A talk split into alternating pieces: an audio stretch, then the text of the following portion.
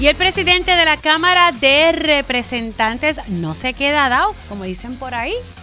El tribunal falló a favor de la representante Lizy Burgos y adivine qué hizo el presidente de la Cámara de Representantes. Pues ahora no hay labores presenciales en la Cámara. Vamos a estar hablando sobre eso. Le damos seguimiento a la triste noticia de que hubo la tercera masacre en el municipio de Tuabaja y siguen saliendo aquí informaciones de que eh, el dueño de ese local supuestamente es el exalcalde de Cataño, Félix Elcano Delgado. Vamos a hablar sobre eso también. Vamos a hablar, eh, vamos a reproducir para ustedes las expresiones que hizo la expareja del ex representante Orlando Aponte Rosario, quien ha decidido contar eh, su versión de lo que ha sido un supuesto patrón de maltrato. Vamos a reproducir eso para ustedes. Los padres de la escuela urbana de Guainabo también quieren eh, expresarse en torno a, lo que dijo la secretaria de Educación aquí en un momento dado y también eh, vamos a tener nuestro panel político aquí en Dígame la Verdad. Así que comenzamos oficialmente la primera hora de Dígame la Verdad. Con más de 20 años de experiencia en el periodismo, periodismo ha dedicado su carrera a la búsqueda de la verdad. La verdad, la verdad. De frente al grano, con carácter entrevistará a las figuras más importantes de la noticia. Radio Isla presenta a la periodista Mili, Mili Méndez en Dígame la verdad. Muy buenos días Puerto Rico, bienvenidos a otra edición de Dígame la Verdad por Radio Isla 1320. Les saluda Mili Méndez y gracias por conectar. Arrancamos con la noticia de que el presidente de la Cámara de Representantes suspendió todas las labores legislativas, o sea, la sesión que estaba pautada para hoy, si hay vistas públicas, todo ha sido pospuesto y se va a manejar de manera remota. Y eh, pudiésemos pensar que esto es consecuencia de la demanda que sometió la representante Lizzie Burgos, eh, reclamando su derecho de no ponerse la mascarilla. Recuerden que hay una orden administrativa de la Cámara de Representantes que requiere que se ponga todo el mundo en ese cuerpo legislativo las mascarillas ante el alza de casos de COVID. Ayer precisamente el, Departamento de Salud estaba haciendo una conferencia de prensa sobre el alza de casos de influenza y COVID-19. Eh, pero vamos a vamos a, escuchar qué tiene que decir la, la representante Lizzie Burgos, a quien tengo en línea telefónica. Buenos días, representante, ¿cómo está? Buenos días, Mili, buenos días al pueblo de Puerto Rico. Bueno, ¿qué le parece? Porque eh, nos levantamos ante la noticia de que el presidente de la Cámara de Representantes emitió hoy y le voy a leer aquí, estoy segura que ya usted lo recibió, para decretar un estado de emergencia y suspender inmediatamente toda actividad legislativa de manera presencial en la Cámara de Representantes debido al alarmante incremento en casos positivos de COVID-19, influenza, micoplasma y otras enfermedades respiratorias entre los empleados y funcionarios de este cuerpo legislativo.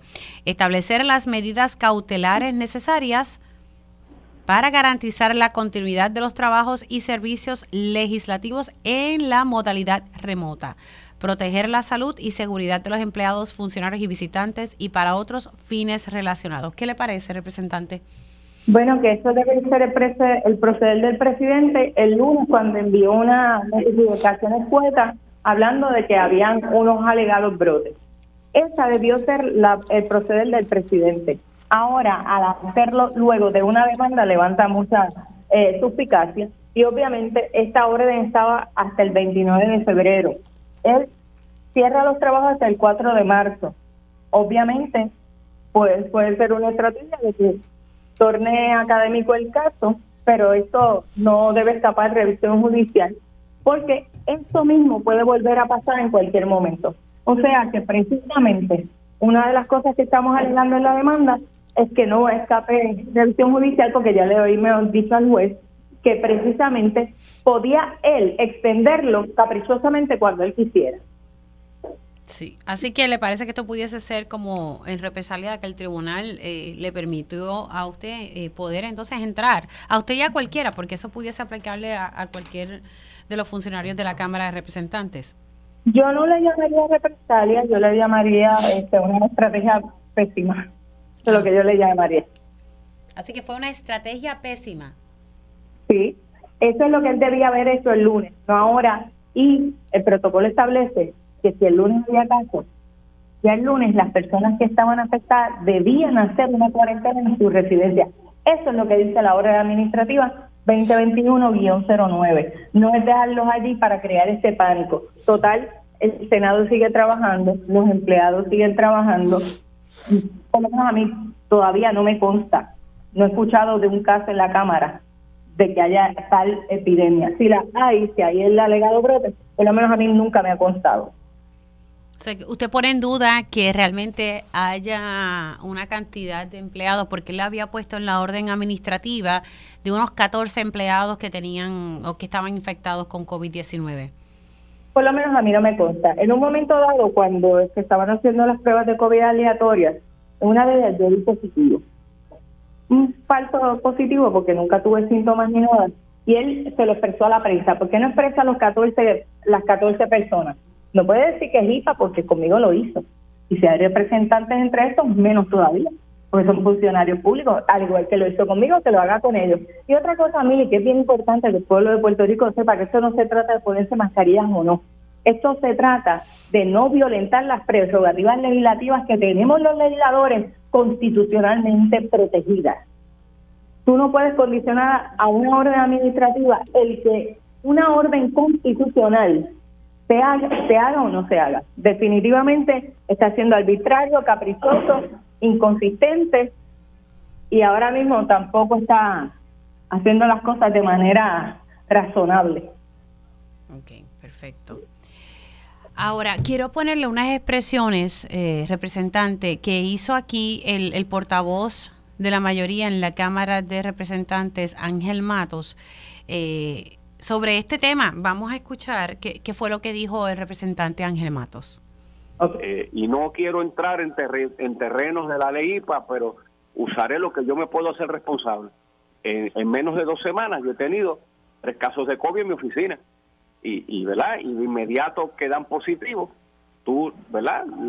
Recuérdate que ahora el COVID ya no eran las vacaciones sin consecuencias que el COVID era a principio. Ahora un empleado que tú envías a su casa pierde cinco días de su licencia. Eh, tienes que cerrar la oficina, se tiene que fumigar, más el periodo de cuarentena que se tiene que guardar.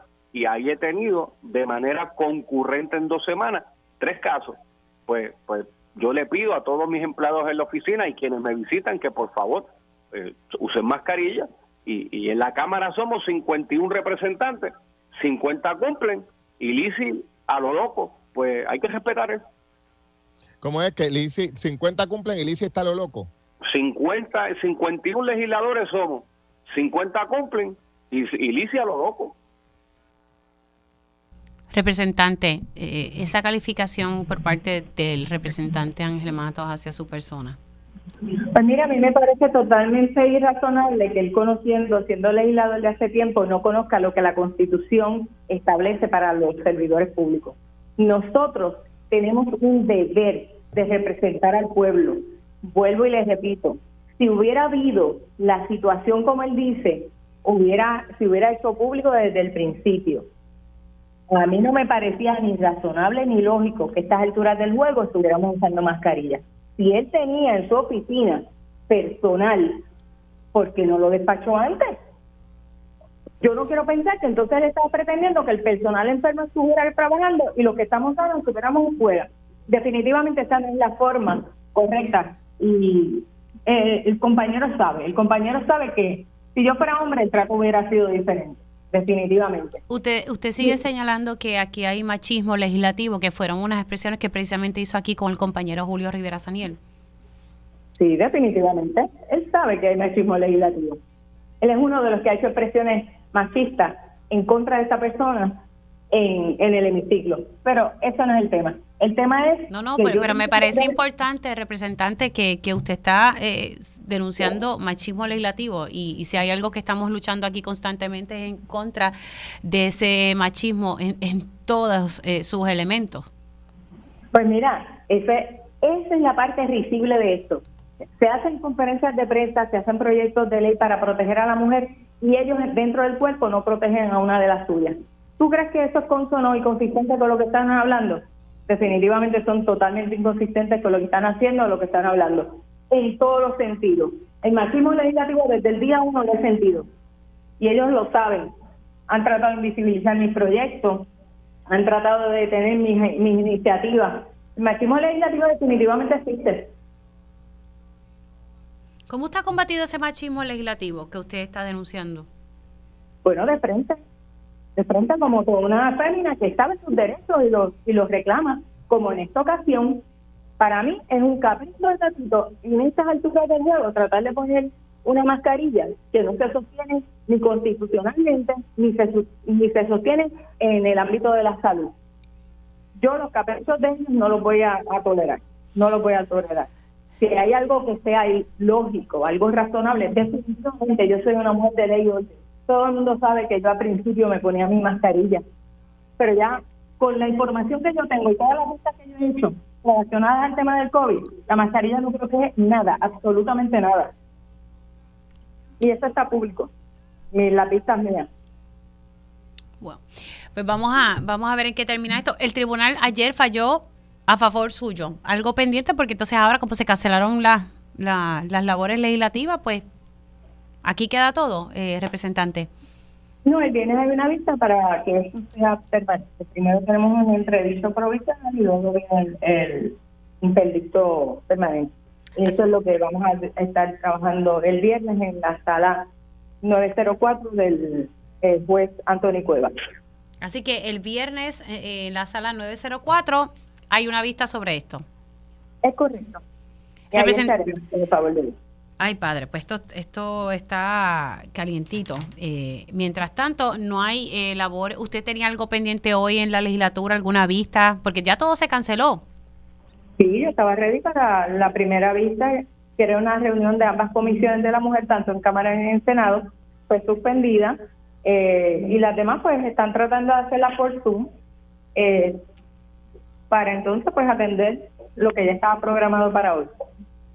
Bueno, en resumen, eh, es una estrategia pésima que del, por parte del presidente de la Cámara de Representantes.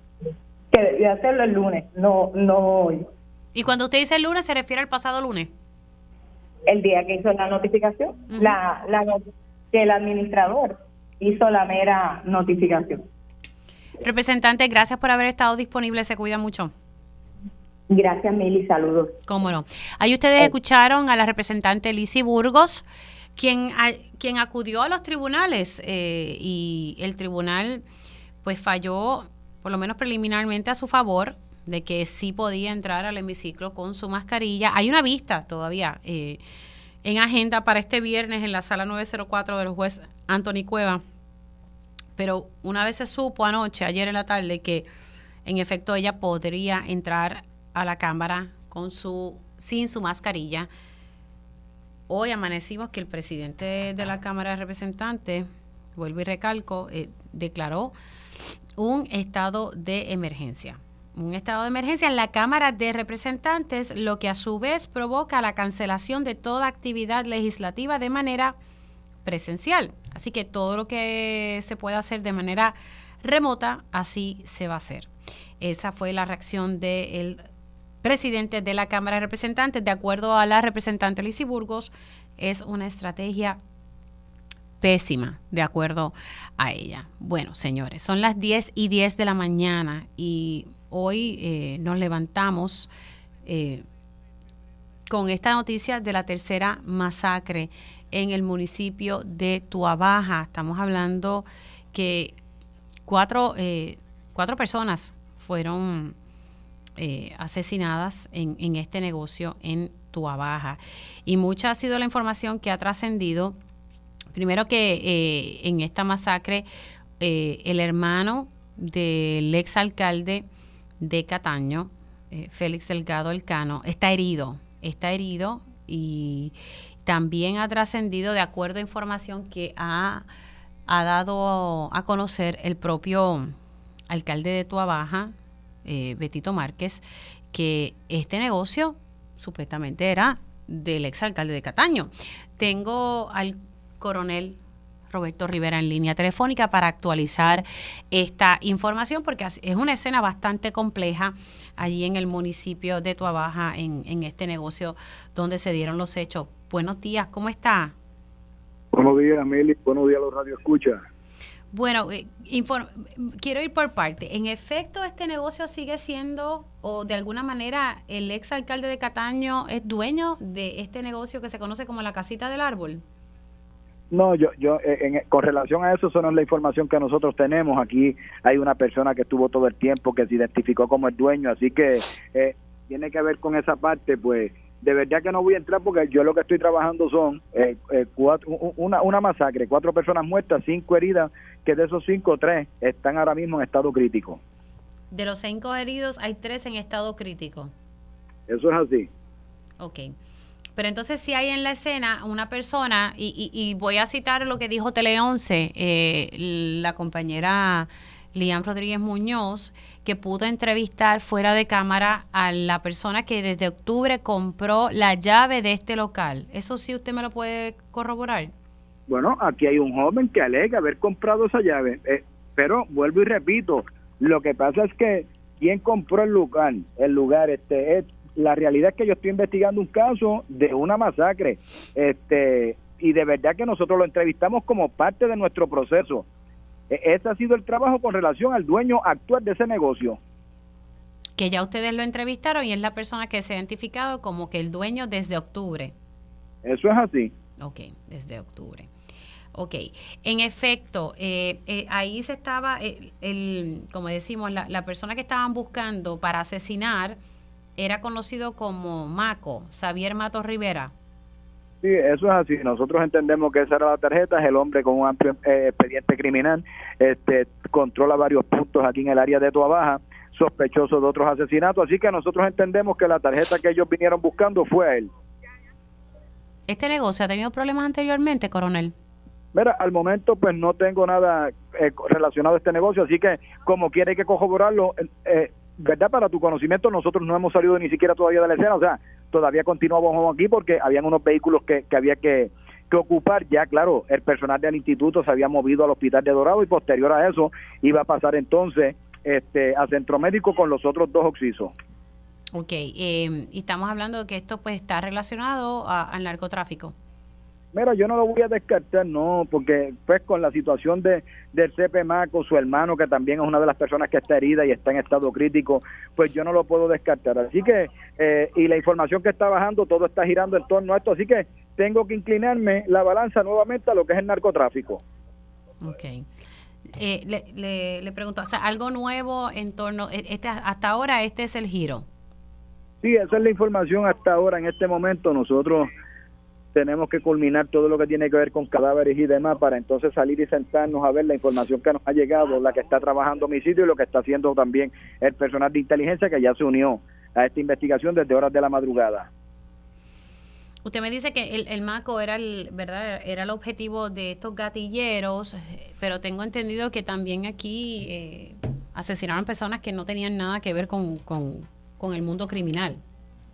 Bueno, lo que pasa es que, Mili, como digo anteriormente y en otras ocasiones, hasta que no nos sentemos y, y, uno desmenuce heridos y oxisos y veamos si andaban juntos, qué es lo que hay, algún tipo de relación, afinidad, no puedo entrar verdad en ese detalle. Lo voy a mantener como que en efecto pueden ser unas personas que, que, son víctimas del atentado, pero quiero estar seguro al momento de yo hacer una expresión de, de esa magnitud. Mm. Eh, en efecto, como ha dicho el, el, el actual, o sea, el alcalde de Toa Baja ha dicho que el Cano estuvo en ese negocio. El exalcalde de Cataño estuvo en ese negocio. En, ¿Le han podido corroborar en esas entrevistas que ustedes han hecho que en efecto el alcalde estuvo, el exalcalde estuvo en ese negocio? Tampoco, no voy a entrar en ese detalle porque no es parte de nuestra investigación. Eh, yo no lo tengo señalado dentro del negocio ni nada, así que eso es unas expresiones del alcalde, yo las voy a respetar, pero tiene que ser el alcalde el que las diga porque eres el que está confirmando que en efecto estaba ahí. No es parte de mi investigación, así que yo me voy a Ok, no, mantener cuando sentado. usted, y yo entiendo, coronel, que usted está en medio de una investigación y agradezco que haya entrado unos minutitos eh, para actualizar la misma, pero ninguno de los testigos le ha corroborado esa información. No, negativo. Ninguno de las personas que nosotros hemos trabajado han señalado al Cano todo el tiempo a su hermano que actualmente está herido. ¿En qué condición está él? Bueno, la última vez que supimos, y estamos hablando de unas horas atrás, este, su condición era sumamente delicada. Ay, padre. ¿Cuántos años tiene este joven? Si no estoy mal, 29 años. 29 años. Ay, padre. ¿Y todos eh, rondaban más o menos en qué, entre qué edades? Mira, eh, tengo, hay 39, hay 29, este, 30 y algo, 40. O sea, prácticamente yo entiendo que quizás entre los 29 y 43 años han sido las víctimas. Bueno, una, una escena extensa. eh, usted decía precisamente en, en otro medio en horas de la mañana que el vehículo que pasó ni siquiera frenó, o sea, bajó la velocidad, lanzaron los, eh, eh, el tiroteo y por ahí lo siguieron. Sí, exacto. Nosotros lo que pudimos apreciar es que nunca se detuvo.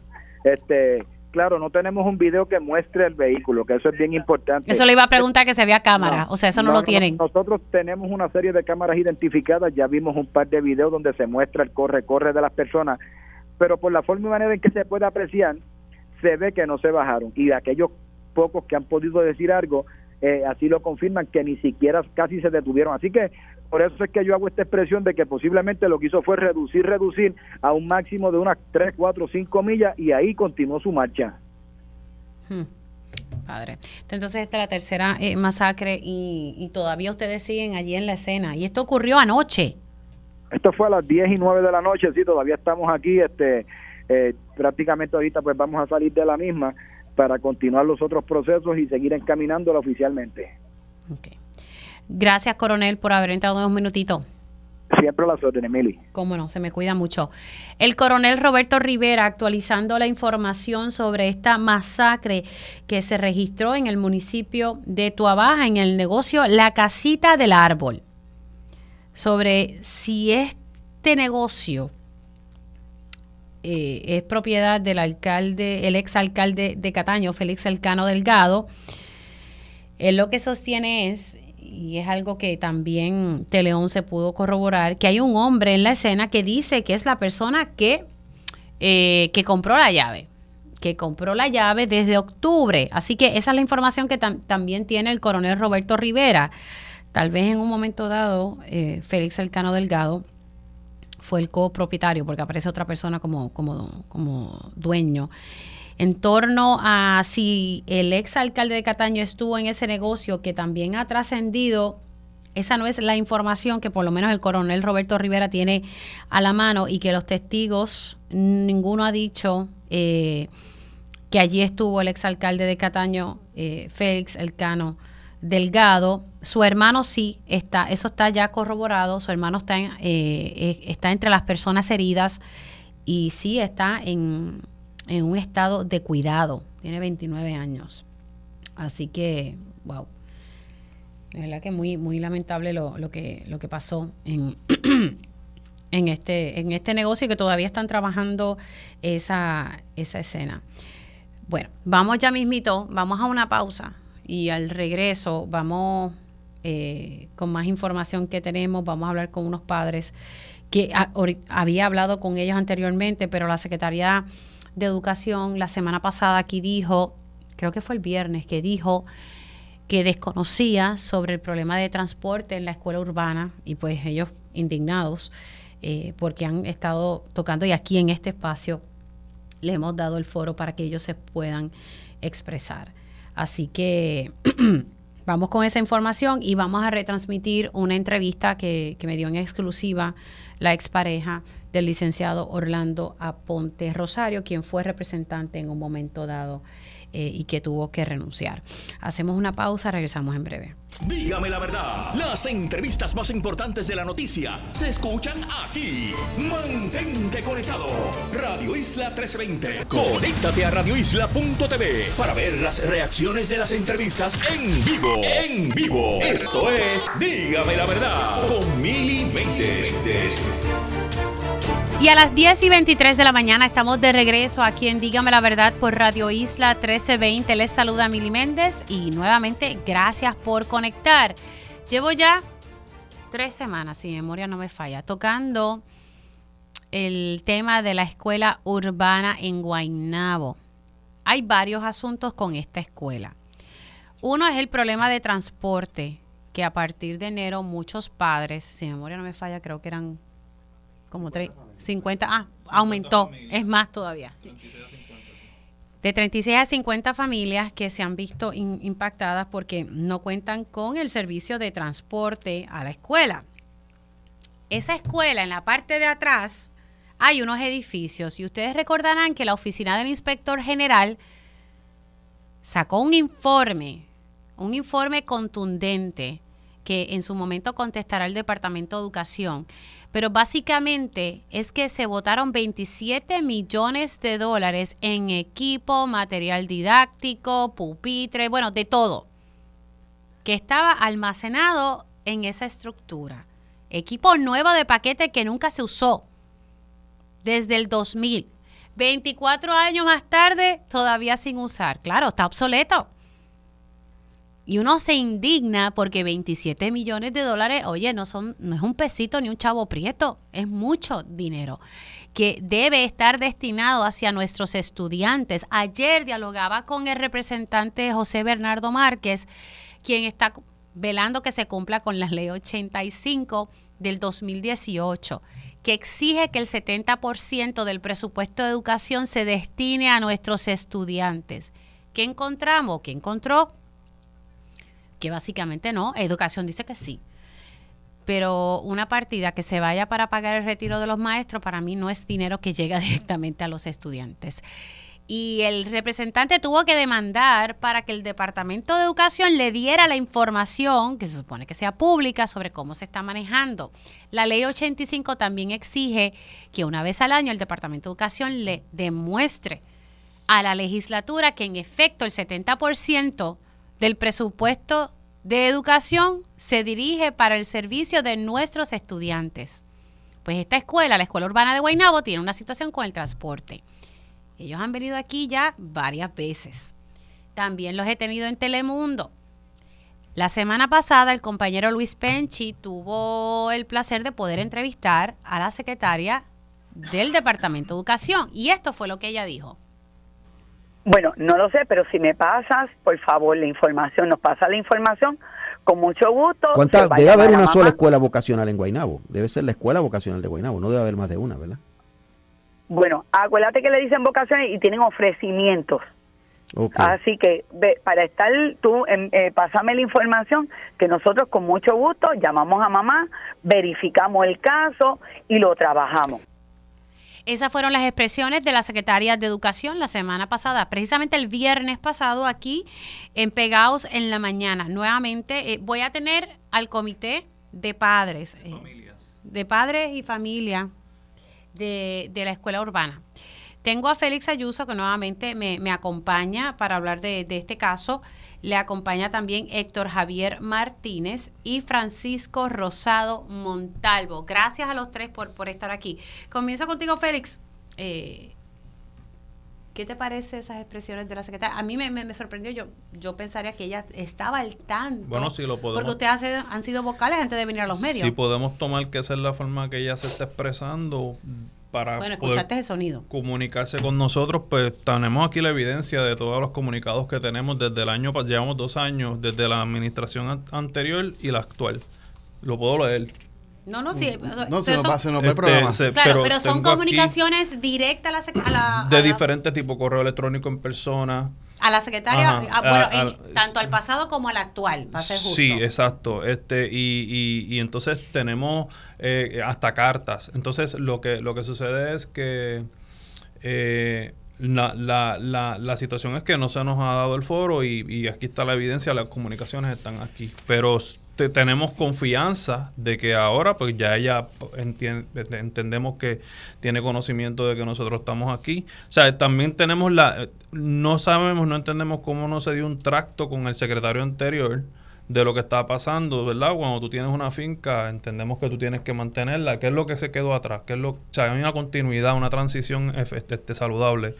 Este, pero sí, estamos aquí eh, queremos notificar, ¿verdad? Que ellos eh, se reunieron con los directores de nuestra escuela porque nosotros el comité de familia somos un grupo grande y, nos reunimos y los directores son parte del proceso porque nos ayudan en términos de, que nosotros podamos reunirnos y ellos tuvieron una reunión con los directores, ¿sabes? hablando del director regional del Departamento de Educación del área de nosotros, indicando que, el, que la situación de la transportación se va a resolver y que ya está arreglada. No tenemos la información de si ya se ha resuelto o no, estamos esperando pero si es así, pues una carita feliz para, para esa situación. Pero tenemos mucho más que, una transportación, tenemos unos edificios abandonados. Mili, nosotros tenemos casi todas las escuelas en Puerto Rico, muchas de las escuelas tienen 200 o 300 estudiantes de matrícula, nosotros tenemos 900 y en la casa abierta se sumaron 100 más. Tenemos unos edificios abandonados que pueden proyectarse para ampliar una, propuesta vocacional. Para eso ella dijo que se iban a utilizar los 34 millones en fondos federales para supuestamente eh, Héctor Javier que quería decir algo. Bueno, antes de, de hablar de lo demás, ella no puede estar enajenada de lo que está pasando o decir que no tenía conocimiento cuando nosotros tenemos cartas ponchadas que físicamente el compañero Francisco y yo fuimos ahí al Departamento de Educación y hablamos con un auxiliar de ella. Se dejó la carta solicitando reuniones. Se han enviado email, eh, correos electrónicos de los cuales tenemos evidencia y tú no puedes enajenarte como, como director de un departamento, tú no puedes decir, mira, yo no sabía, cuando tú, hay un problema de comunicación serio, entonces en el departamento de educación, y pues gracias a Dios que tú nos estás dando el foro eh, aquí en Telemundo, que a raíz de esto se, eh, se movilizó también edificios públicos a comenzar la instalación de los aires, que, bueno, no la instalación, sino la conexión, porque los aires llevaban dos años instalados sin funcionar. Me dicen que, uno, que algunos se dañaron, que, no, pudieron que no, no, no, funcionan. Sí, hay varios que no están funcionando porque llevaban dos años sin instalados, sin, sin, eh, sin estar conectados, pero por lo menos ya comenzó ese trabajo, eh, gracias a, a, que también salimos en los medios Ayer fue que se dio la reunión para, la, para resolver, tratar de resolver la situación de la transportación.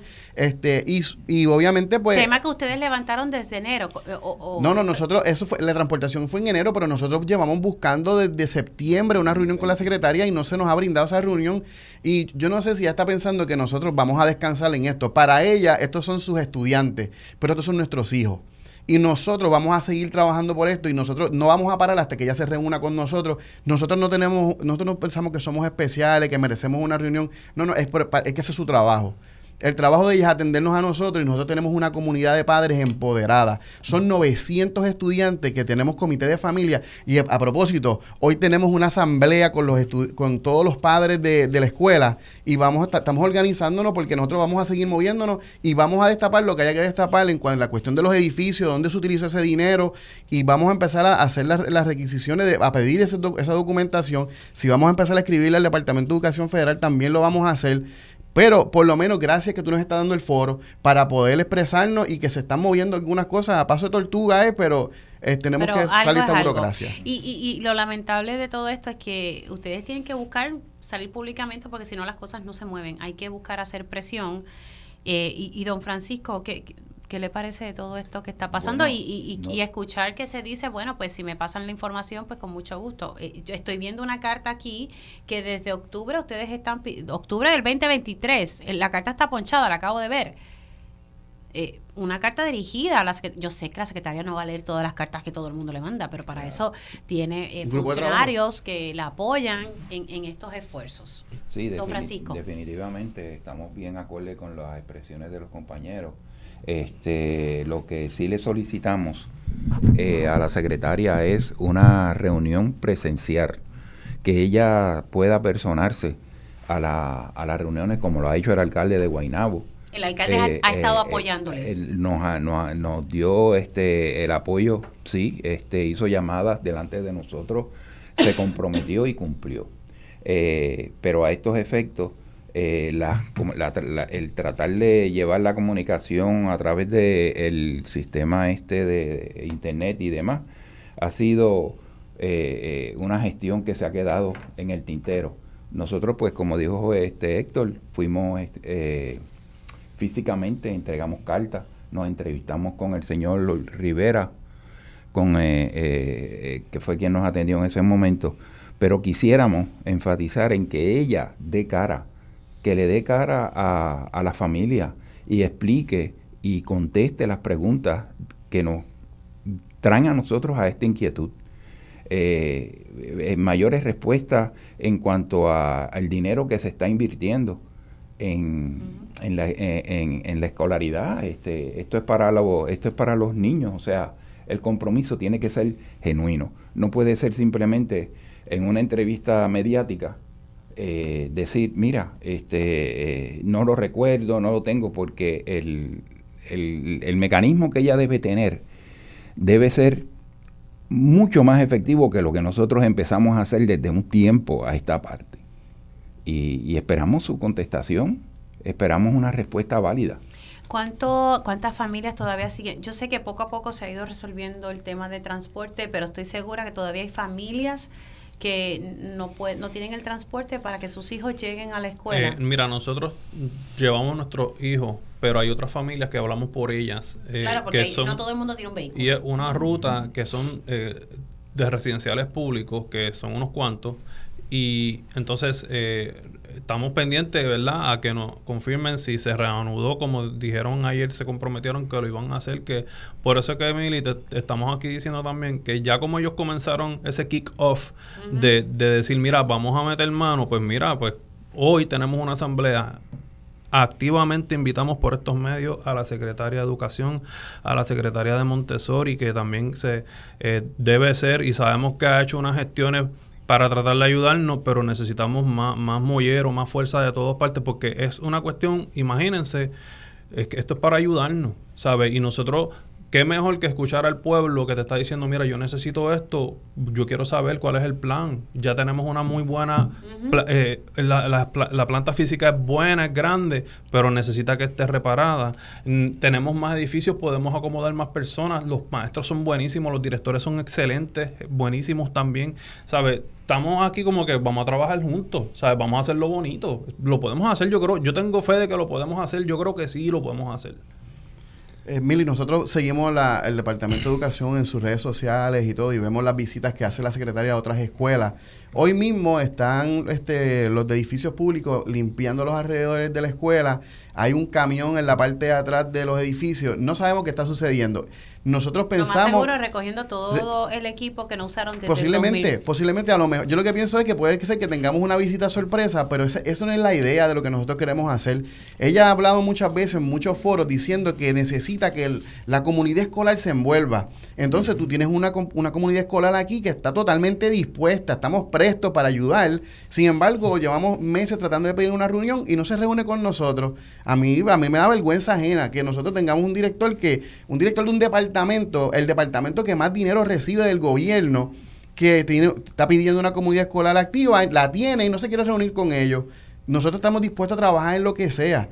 Este, y gracias pues, por lo menos que el alcalde también nos ha dado la mano, este, pero también él está limitado porque no son responsabilidades de él. En la reunión con él nos hablaba de que todavía el Departamento de Educación le debía dinero del transporte.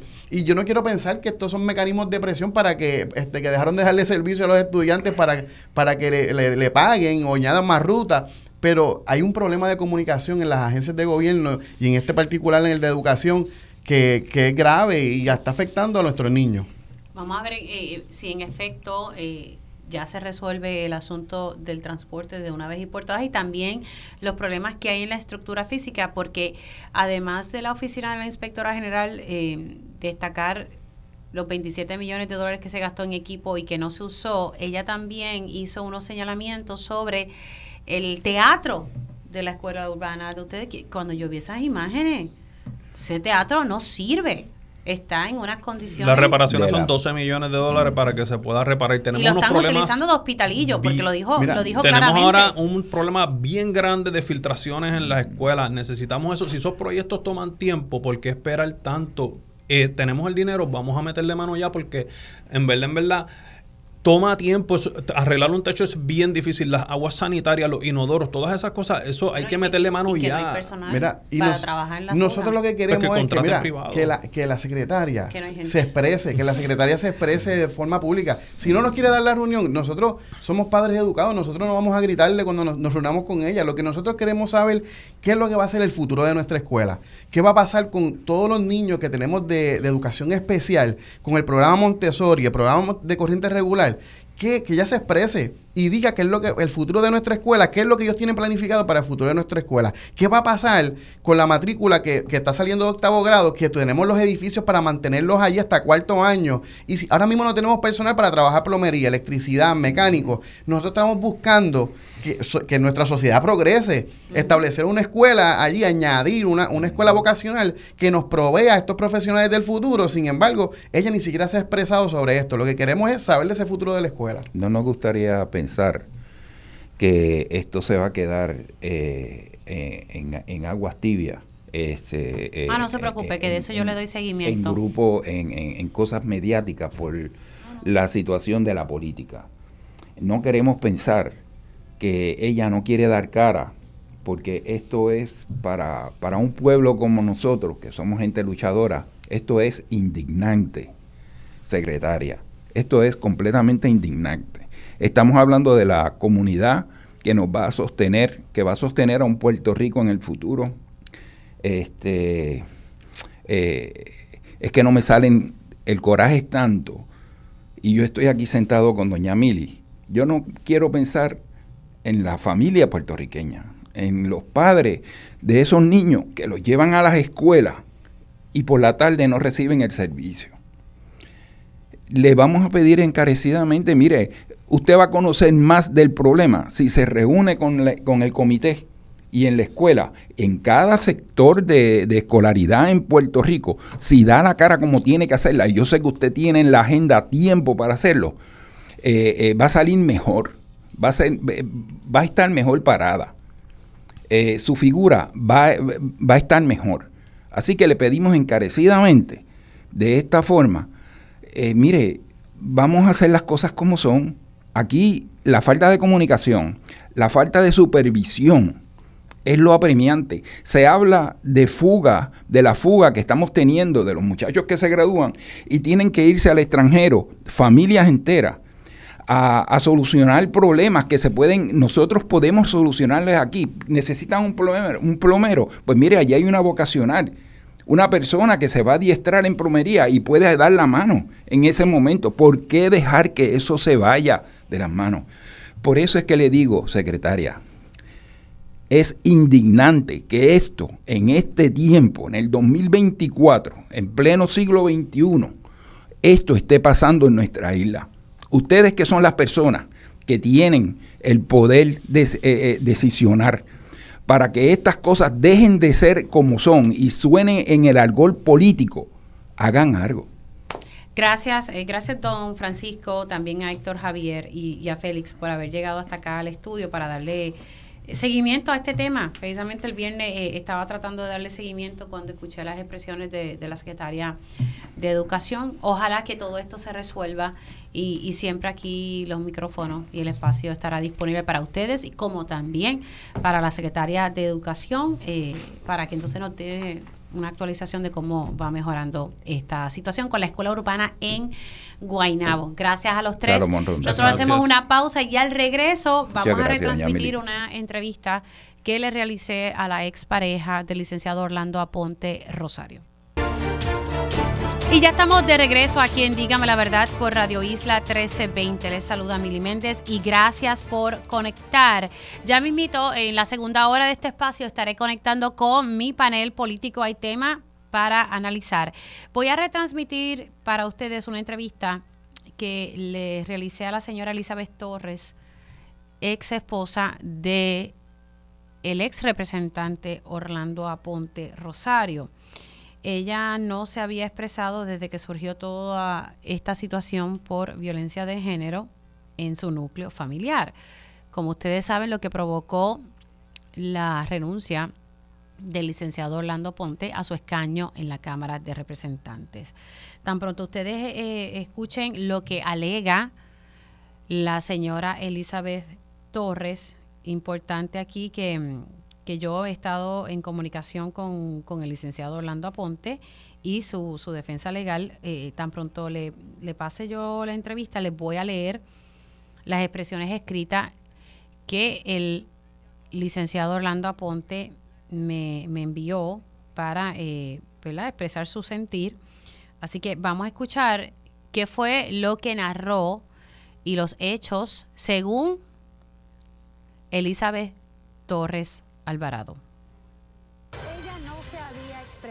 desde que surgió toda la controversia por violencia doméstica con el ex representante Orlando Aponte Rosario.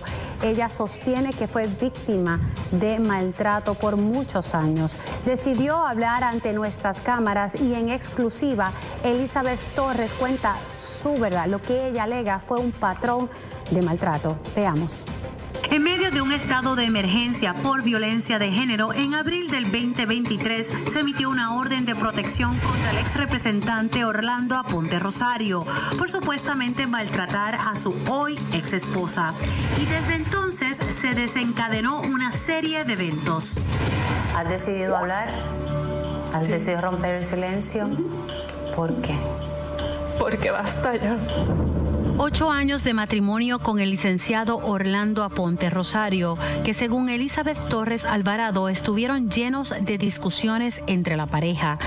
Pero la agresividad aumentó una vez entró al ruedo político. Yo le llamaba los martes de terror. ¿Por qué los martes de terror? Los martes de terror cuando eh, había secciones en donde él trabajaba en el Capitolio una vez salía de ahí, llegaba en la madrugada, pues ahí era que ocurría la mayoría, parte del tiempo, esas agresiones. Eh, llegaba como 12, 12 y media de la madrugada. Ya yo pues eh, me quedaba en otro cuarto y entonces pues él iba, me levantaba, me tocaba así para que entonces me fuera para el otro cuarto y ahí era que ocurría pues eh, las discusiones, las peleas y en ese día pues él me agarró por el cuello, me tiró para la cama eh, para que tuviera con él pues, relaciones y yo le había dicho que no. Y él es donde él, coge con toda su fuerza la rodilla, me la pone aquí y es donde él me dice, tienes que cumplir con tus eh, deberes como mujer y pues ahí es que empezó todo y yo ese, ese día yo sentí que yo no sabía si ya respiraba no respiraba sentía que estaba muerto. Cuando ya no sentía el dolor, ahí fue que yo miraba y decía, estoy viva porque veo que está la eh, del cuarto la, lámpara del cuarto y pues ahí pues yo trataba de, de calmarnos para que no ocurrieran otras cosas. Y ese día yo dije, al otro día dije, ya esto no puede seguir así, ya necesito poner un alto. ¿Había ocurrido anteriormente? Sí. A ese nivel. Hay evidencia, fotografía, video de cuando él trataba de cogerme por el cuello, todo esto marcado, este, raspado con sangre. No fue la primera vez. Podría decirte que más de cinco veces. Me apuntó con una pistola en la cabeza. Eh, me rajó la cabeza con una figura. Tenía tres heridas abiertas aquí.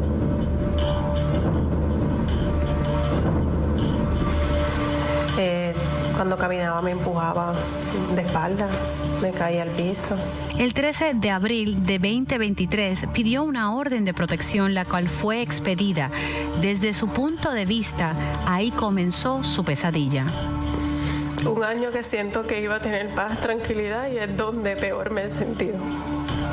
Tanto con él como con la justicia, esperando que acabe este día. ¿Cómo tú puedes sobrellevar todo ese proceso? No sé. No sé. No. Primero, ¿verdad? Este.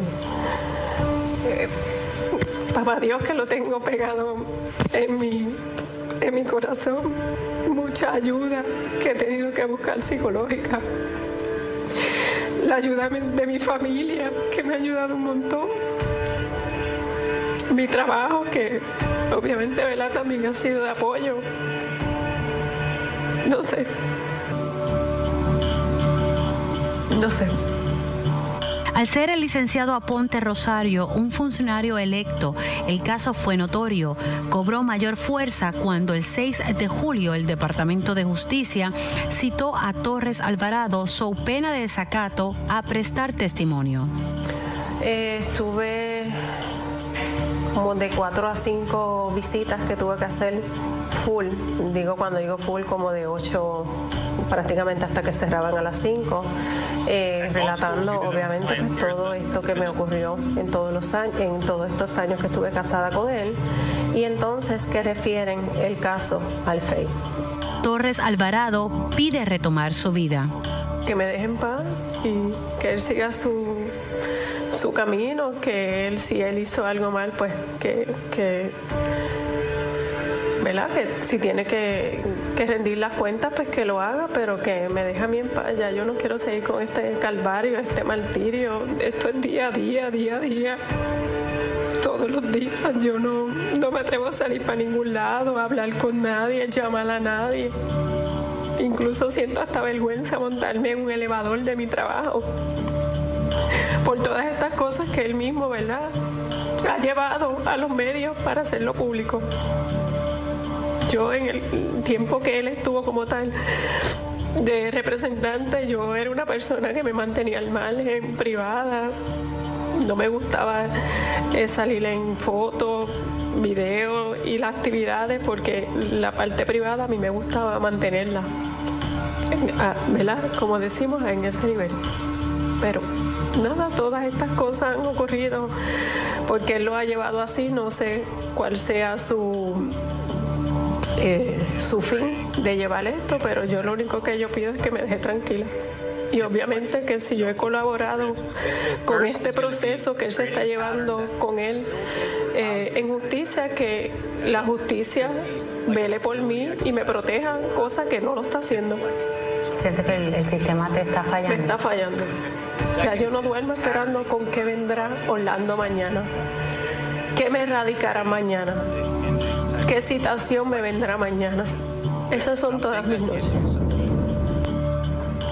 Me comuniqué con el licenciado Orlando Aponte Rosario para obtener una reacción a lo que está alegando eh, su ex esposa. Él eh, nos mandó unas declaraciones escritas que vamos a estar leyendo para ustedes por respeto a una orden de mordaza del tribunal que está vigente. No puedo defenderme de la persecución, los constantes ataques y mentiras que la señora Elizabeth Torres realiza en mi contra haciendo expresiones públicas que de hecho constituyen una nueva violación a la orden de protección por ley 54 expedida a mi favor. Señora Torres insiste en continuar perturbándome acechándome e intimidándome, utilizando ahora la prensa y opinión pública, por lo que esas acciones deberán ser evaluadas y atendidas por los foros pertinentes quienes determinarán el curso a seguir. Asimismo, por respeto a nuestros hijos y como en este momento se está llevando un proceso criminal contra ella, por haber violentado la orden de protección a mi favor, continuaré dando la deferencia a los tribunales a que atiendan el proceso. Esas son las expresiones que el licenciado Orlando Aponte Rosario le envió a esta servidora. Vamos a ver un poco de lo que tenemos sobre esta entrevista y que saldrá mañana. Y ya me invito aquí en Dígame la Verdad por Radio Isla 1320. Vamos a estar hablando con mi panel político. que tiene que decir el panel sobre esta determinación del presidente de la Cámara de Representantes que dice que no, estado de emergencia en la Cámara, no hay labores legislativas y todo relacionado al caso que llevó a los tribunales la representante Lizy Burgos. Ya mismo le vamos a reproducir para ustedes las expresiones de Lizy Burgos, que sostiene que es una estrategia pésima del presidente de la Cámara de Representantes y que debió haber hecho eh, eso en el momento que emitió esa orden administrativa prohibiendo eh, que las personas entraran a la Cámara sin el uso de una mascarilla. Así que vamos a estar hablando sobre eso. los endosos que han surgido que supuestamente son endosos fatulos, que esto ha tocado a, a, dos figuras, aunque ayer estuvo aquí expresándose el senador William Villafañez diciendo que su campaña no cometió ninguna irregularidad. Así que estaremos hablando sobre eso y otros temas aquí en Dígame la Verdad con mi panel político. Conéctate a radioisla.tv para ver las reacciones de las entrevistas en vivo. En vivo. Esto es Dígame la Verdad con Mili Méndez. Y ya formalmente estamos comenzando la primera hora de Dígame la Verdad por aquí por Radio Isla 1320. Si usted se perdió algún detalle de la primera hora, recuerde que siempre se hace disponible la versión podcast en las plataformas de podcast favorita. Usted puede entrar a radioisla.tv o puede a través del Facebook Live. Tal como prometí en el pasado segmento, ustedes escucharon una retransmisión de eh, una entrevista que le realicé a la, a la pasada pareja del representante, ex representante Orlando Aponte Rosario. Eh, al, licenciado eh, se le ofreció la oportunidad de poder reaccionar y, quiero leer, quiero ser justa y ya escucharon lo que sostiene su expareja Elizabeth Torres. Eh, él nos mandó unas declaraciones escritas, las únicas que, tengo autorizadas para, para leer. El licenciado Orlando Aponte eh, me mandó por escrito, por respeto a una orden de mordaza del tribunal que está vigente.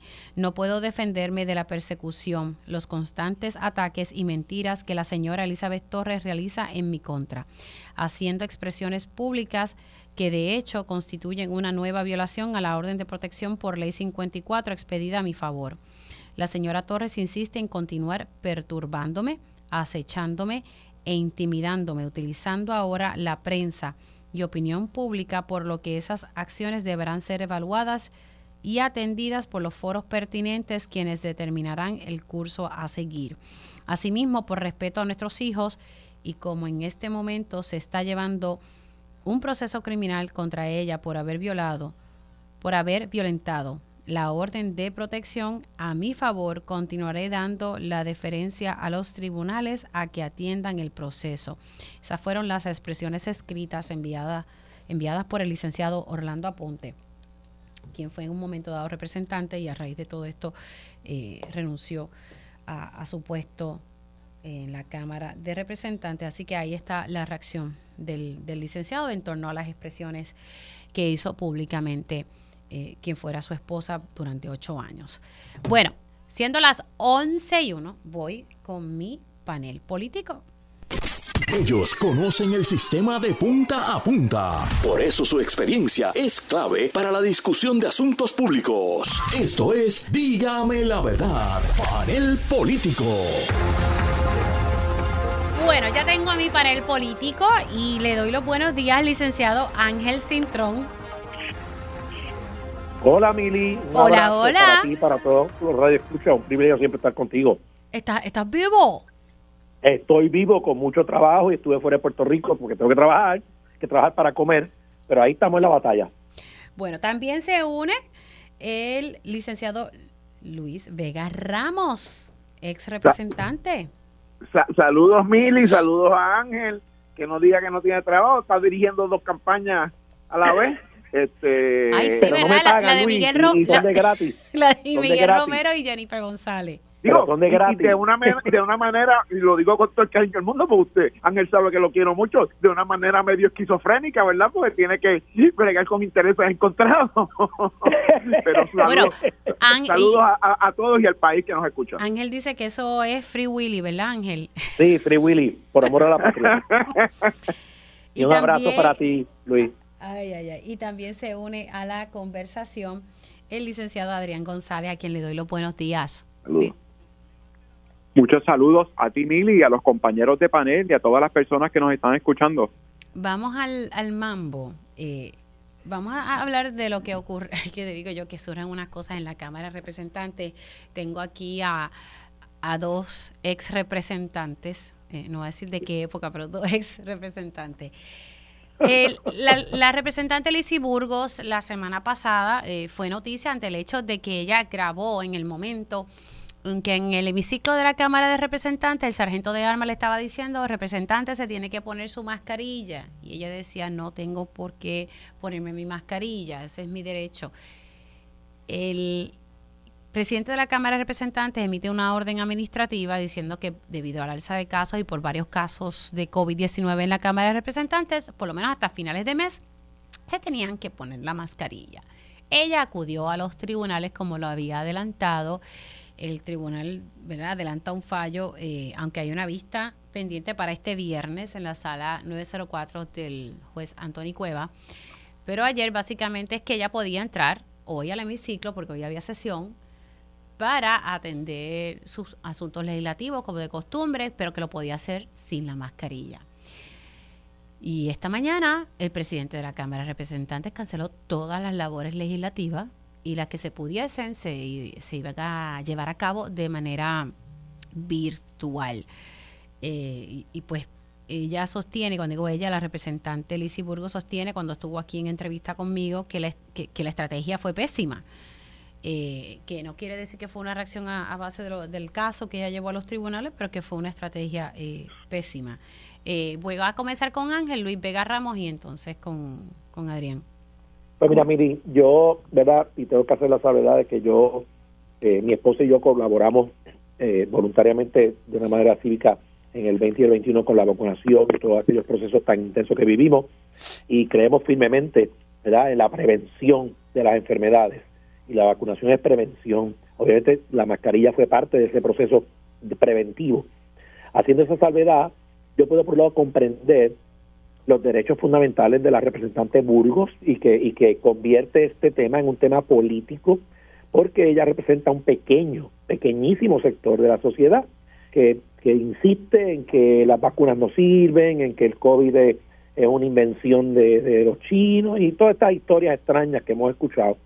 Pero la realidad es que muchos seres humanos en todo el planeta, inclusive ¿verdad? familiares y conocidos nuestros, perecieron en el proceso de COVID y a muchas misas que yo tuve que ir con mi esposa de, de, conocidos y, allegados que fallecieron en el camino por el COVID. Así que lo vimos en carne propia, como muchos de ustedes que nos escuchan. Así que por un lado está el derecho de ella y por otro lado está el derecho de los demás a protegerse.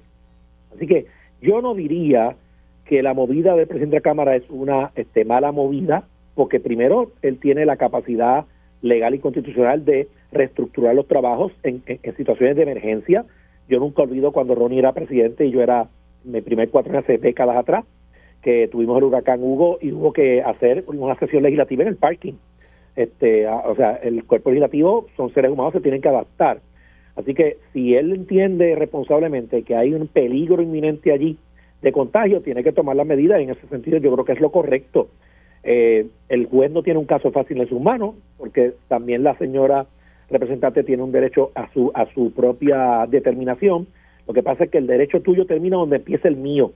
Y en la medida en que eh, haya un elemento de contagio, pues tanto tengo que responder yo para no afectarte a ti, como tú tienes que responder para no afectarme a mí. Y ahí es que hay un balance, lo que se llama en ley, un balance de intereses, eh, que el tribunal tiene que ver en su momento. Pero creo que la movida del presidente de la Cámara, a pesar de que difiero mil veces de él, este, la entiendo como correcta en este momento bajo las circunstancias que él alega que tiene allí de contagio de COVID. Voy con Luis Vega Ramos. Mira, yo, yo creo que el representante, el ex representante Ángel Cintrón ha, ha este, descrito la situación de una manera muy balanceada y muy correcta, ¿verdad? Este, esa sesión no fue hace décadas atrás, Ángel, fue el siglo pasado. Este, pero en, en, ese sentido coincido, ¿verdad? Obviamente hay que preservarle a la representante Lisiburgo y a todos los 51 representantes y representantes, como a los 27 eh, senadores y senadoras, su prerrogativa constitucional conferida por el pueblo de Puerto Rico en elecciones de ir a votar, ir a expresarse y ir a trabajar los proyectos legislativos, pero como, como dice Ángel, hay que hacerlo dentro de un contexto, ¿verdad?, de proteger la seguridad y la salud eh, eh, pública. Y, en ese sentido, si el presidente de la Cámara, Rafael Tatito Hernández, entiende que hay una situación de emergencia o, de, delicadez o de, o de posible contagio eh, en, en la Cámara, este pues también la constitución, la misma constitución le confiere los derechos a los presidentes legislativos de tomar las medidas necesarias para administrar el cuerpo y garantizar eh, en su seguridad. A ninguno de nosotros, y yo estaba en la Cámara de Representantes cuando, cuando ¿verdad? explotó la pandemia, se nos, se nos ocurrió este cuestionarle al entonces presidente Johnny Méndez eh, que nos exigiera las mascarillas y los este eh, ¿cómo es? este los sanitizers y, y, y, y todas estas cosas porque reconocíamos que había una situación este que lo que lo ameritaba ni que tuviera tanta gente en el hemiciclo y que pues, pues, si te iban a asesorar que te asesoraran por teléfono todas las normas eh, eh, que nos impusieron con razón este eh, que, a mí no me gustaba debatir con la mascarilla puesta. No, no me gustaba debatir con la mascarilla puesta, pero era lo correcto. Y en ese sentido, pues yo eh, ah, eh, coincido con Ángel que aquí lo que hay de fondo es un planteamiento político de el proyecto Dignidad, que pues tienen unas posiciones sobre la vacunación, que tienen unas posiciones sobre lo de la pandemia, que tienen unas posiciones, ¿verdad? Este, con las que yo no coincido y que vieron en esto una oportunidad para tratar de, de, empujarlas, ¿verdad? Yo pues respeto y, entiendo la, la, orden temporera eh, que emite el juez Cueva, pero yo creo que esto en sus méritos, o sea, el gobernador de Puerto Rico tiene la obligación, o la gobernadora, quien sea, tiene la obligación de que si ve un estado de emergencia, declararlo y tomar las precauciones necesarias, como con todas las diferencias y todos los señalamientos que yo puedo hacerle a la gobernadora Wanda Vázquez, lo hizo en marzo de, del 20 del 2020 y creo que hizo lo correcto en aquel momento. Este, lo mismo un alcalde o alcaldesa, como lo vimos que lo hizo el alcalde de Villalba, este, otros compañeros y demás. Pues lo mismo tiene el presidente de la Cámara y el presidente del Senado, que son los jefes administrativos de esos cuerpos, y eso lo, lo proclama la Constitución, de si entienden que hay una situación de inseguridad, de emergencia, tomar las medidas administrativas necesarias y, y, y, la medida que está exigiendo la Cámara de Representantes, el presidente, no incide, no limita, no eh, eh, perjuicia los derechos de la representante de Lisiburgo o de cualquier otro miembro o miembro de la Cámara de Representantes este, de ejercer sus prerrogativas constitucionales y de cumplir con su deber. Esa es mi humilde opinión. Antes de pasar con, disculpen que los interrumpa, es que eh, sobre la masacre en Tua Baja muere una quinta persona, se había informado en, en horas de la mañana que cuatro personas, eh, una fue asesinada en la escena de este negocio y otras tres murieron en el hospital eh, y ya murió la quinta persona. Así que esa es la información que, ha trascendido el coronel Roberto Rivera, que precisamente hablamos con él ahorita, después veremos si podemos eh, conectar con él, confirmó que una quinta persona falleció eh, como parte de esta masacre que se registró anoche en el negocio La Casita del Árbol, que está localizado en el barrio Campanilla en Tuabaja. Así que ya se registró eh, una, una quinta muerte. Eh, en esta en esta masacre que se dio anoche. vamos ahora, regresando con mi panel político, cerrando ese paréntesis, entonces voy con, con Adrián González, licenciado. Mira, Mili, y a los compañeros y a los que nos escuchan, este tema que, ¿verdad? que, no, que ha ocupado la, un poco la discusión esta semana sobre el uso de la mascarilla en el hemiciclo tiene muchos matices. Lo cierto es que ya el país no vive una emergencia por el COVID como estuvimos eh, por, más de un año, ¿verdad? Entre el 2020 y el 21, casi hasta el 22. Pero lo cierto es que aparentemente en la Cámara hay un brote bastante grande de COVID y otras enfermedades respiratorias y eso le da ciertas facultades al presidente para tomar medidas por la seguridad y la salud de quienes trabajan en la Cámara y obviamente de los legisladores. Ahora bien, ¿cuál es el alcance de esas facultades que puede tener un presidente? Eh, se le puede prohibir a un legislador, a una legisladora en este caso, ejercer sus facultades eh, legislativas por al amparo de una orden administrativa porque yo creo que ahí es que hay que tirar la raya. Eh, el reglamento de los cuerpos, en ambos cuerpos, le pide a los hombres entrar en traje y corbata. Y eso no responde absolutamente a ningún propósito que no sea pues, estético. Y si no estás en corbata, seas asesor o legislador o visitante, no puedes entrar. Pero es el reglamento de los cuerpos que se aprueba mediante resolución Así que si tiene los votos de la mayoría del cuerpo, pues el cuerpo se autorreguló y decidieron quién puede estar en el hemiciclo y en qué condiciones y con qué ropa puesta, como es el caso de los hombres que tienen que entrar en traje y corbata y así está dispuesto en el reglamento, que es una resolución y aprobada por el cuerpo, que es el soberano. Tatito no es el soberano, por eso quiero tirar las rayas de por qué ella prevalece en el tribunal, porque esto es una orden administrativa. Aquí hay muchas órdenes administrativas. Si llueve mucho, emiten una orden para que los empleados salgan temprano por su seguridad y las inundaciones. Si hay, si hay mensaje del gobernador, se emita una orden administrativa que el estacionamiento no va a estar disponible para los empleados porque es para los visitantes, etcétera. Han cerrado las gradas para visitantes en ocasiones por orden del presidente.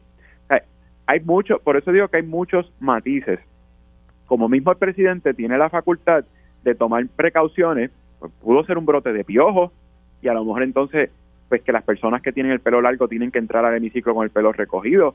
¿Sabes? Hay hay hay circunstancias que ameritan que se tomen medidas.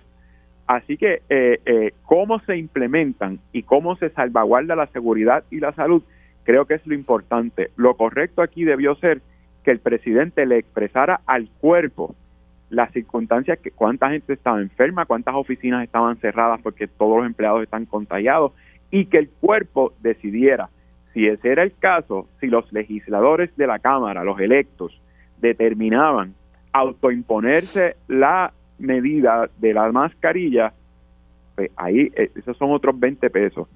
Pero lo finito, ¿verdad? Lo frágil de, de, de, de, este asunto es que es una orden administrativa que se le quiere aplicar a un legislador que es ele a una legisladora que es electa y que cumple con unas facultades constitucionales. Así que eh, todo el mundo tiene un poquito de razón aquí y todo el mundo está un poco equivocado aquí y me parece que la reacción del presidente de la Cámara hoy es un poco volver a sentar las bases, declarar la emergencia y también para distraer el tema de los viajes eh, eh, de los legisladores que ha acaparado la atención real. Así que hay, hay de todo un poco. Claro, hay de todo un poco y, y, la realidad es que cuando uno vio la orden administrativa, uno decía, bueno, esto un tribunal puede decir que ya va a poder entrar sin su mascarilla, porque no estamos en el escenario cuando eh, rompió esta pandemia de COVID-19. Ayer precisamente el, Departamento de Salud realizó una conferencia de prensa explicando que habían aumentado los casos de influenza y eh, COVID-19. Así que, y para Mili, quienes me están escribiendo, aquí no hay ninguna agenda, por, amor a Dios, eh, dejen de estar mirando donde no hay agenda. Eh, Mili, apunta, Mili, apunta que por primera vez los tres tenemos razón. Bueno, sí, cada, cual esbozó. Los tres tenemos razón. No, no, y, y, déjame, y déjame decir, yo creo que lo que dice Adrián es, es, muy correcto. Al fin y al cabo, la determinación podría ser una determinación del cuerpo, pero, pero porque el cuerpo es el que adopta sus normas, normas internas, este, pero el cuerpo era el que tenía que decidir, plantearse si revocaba o no la determinación del presidente. Que yo sepa, no se hizo un planteamiento de contar cabezas en la en el hemiciclo de la Cámara y, en eso Adrián tiene toda la razón, ¿verdad? Al fin y al cabo, quien determina las normas de procedimiento del cuerpo son los mismos representantes, como dice, se, autorre, se autorregulan, cada, cada Cámara es el juez de, de, sus miembros, pero ahí se pudo haber parado algunos representantes y decirlo, pues mire, pues vamos a vamos a revocar la decisión del presidente y pues si aparecían 27 votos o 26 votos, pues, pues se revocaba, pero eso no pasó y eso no ha pasado y yo no sé si va a pasar. Eh, me sospecho que no. Bueno, hay que esperar a qué pasa el, el viernes. Me decía la representante Lizy Burgos que hay una, una vista. Eso sigue eh, en vigor esta vista el, el, próximo viernes. Bueno, son las 11 y 17, pero me da por lo menos eh, espacio para comenzar el siguiente tema. Ayer todo el mundo estuvo muy pendiente a la vista de sentencia del ex alcalde de Guainabo Ángel Pérez, que fue sentenciado a cinco años y tres meses de prisión. Su defensa había solicitado unos 23 meses en probatoria. La jueza quiso ayer enviar un mensaje contundente, tal como se lo había solicitado la, Fiscalía Federal. En este turno comienzo con, el licenciado Luis Vega Ramos. Eh, Luis, si de momento le interrumpo, es porque tengo que irme a la pausa, pero puedes comenzar en torno a Ángel Pérez.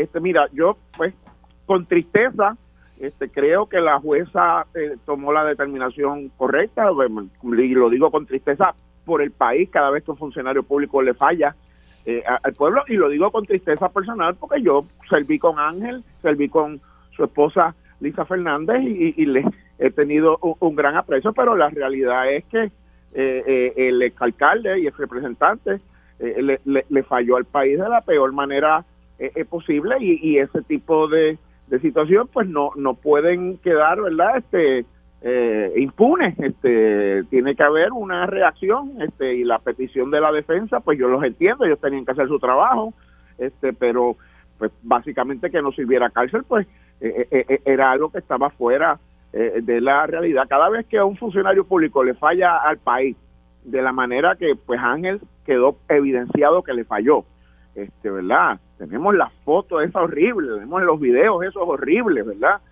Este, de, estar cogiendo dinero en efectivo, este, eh, a plena luz del día, pues la realidad es que eh, eh, eso pues tiene que, que concebir sus consecuencias, este, y, y, y en ese sentido, pues me parece a mí que la, la jueza pues actuó correctamente dentro de su discreción, creo que impartió una sentencia dura pero justa.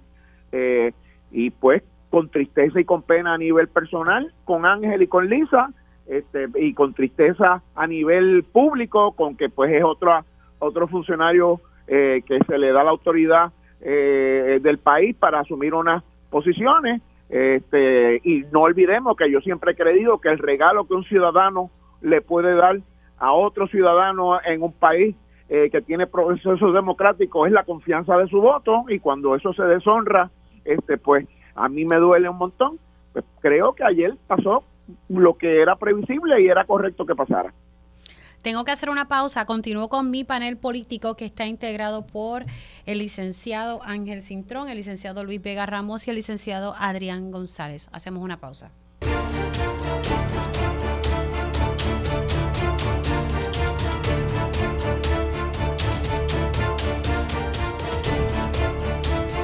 Y ya estamos de regreso aquí en Dígame la Verdad por Radio Isla 1320. Son las 11 y 23 de la mañana. Continúo con mi panel político integrado por el licenciado Ángel Cintrón, el licenciado Luis Vega Ramos y el licenciado Adrián González. Nos quedamos con el tema de la sentencia al exalcalde de Guaynabo y que también fue representante por muchos años, Ángel Pérez.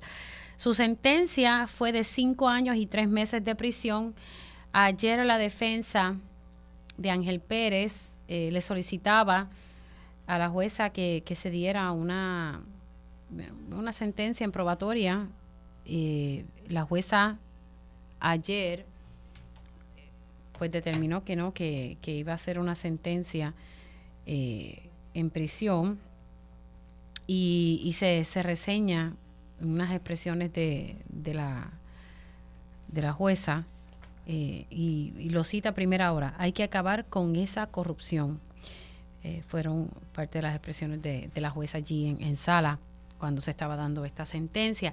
Ya el, el ex representante Luis Vega Ramos pudo expresarse. Voy a pasar con el licenciado Adrián González y luego con, con el Cintrón. Mira, Mili, eh, la defensa, ¿verdad? Está haciendo su trabajo y podrá presentar los argumentos que el derecho criminal en el, en el, foro federal le permita. Ahora bien, eh, estamos hablando de, un alcalde que todo el mundo vio las fotos, aceptando dinero, que le falló a la gente de Guaynabo, que entró sustituyendo a otro alcalde que también estaba confrontando problemas con la ley, no aprovechó esa oportunidad y entonces eh, plantear ya desde el punto de vista de la sociedad, que se merece algún trato preferente o leniente o, o, lo que sea que vayan a plantear para que no pase cinco años preso, es un mensaje equivocado a las personas que están allá afuera, eh, que aspiran a cargos públicos, que ocupan cargos públicos, porque entonces quiere decir que aún el que es corrupto parte de un sentimiento de impunidad de que a mí no me van a coger. Y si me cogen, pues le pido a la jueza que me deje hacer la mitad de la sentencia en probatoria. O sea, no puede ser así. Eh, y, tristemente, lo único triste de esto es que otro caso más. ¿sabes?